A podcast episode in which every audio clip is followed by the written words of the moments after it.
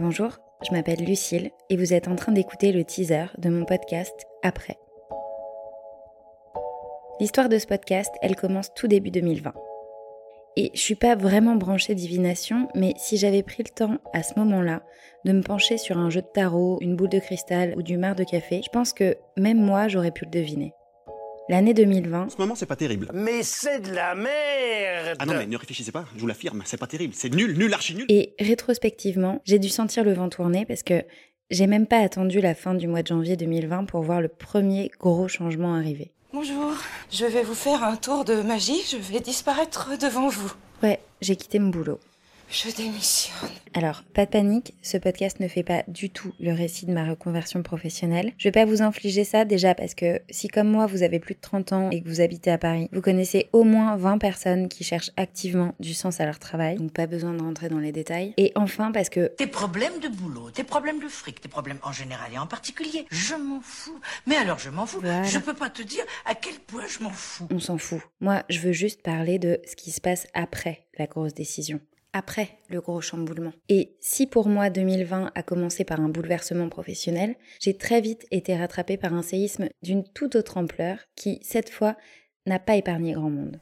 J'ai décidé de réduire nos déplacements et nos contacts au strict nécessaire. Alors non, je vous rassure aussi, il ne s'agit pas d'un podcast sur l'évolution de la pandémie, ni d'un recueil d'astuces sur comment bien vivre son confinement. J'aurais du mal à vous conseiller de toute façon. Et il n'y aura pas non plus de tuto sur comment faire un masque avec des chaussettes de tennis.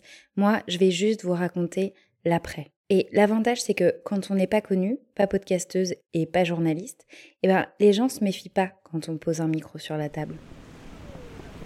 Ah bah je vais te dire, hier soir, hein, son date Tinder, on a vu qu'elle savait parler anglais. hein. Yeah, yeah, yeah. Grosse balance.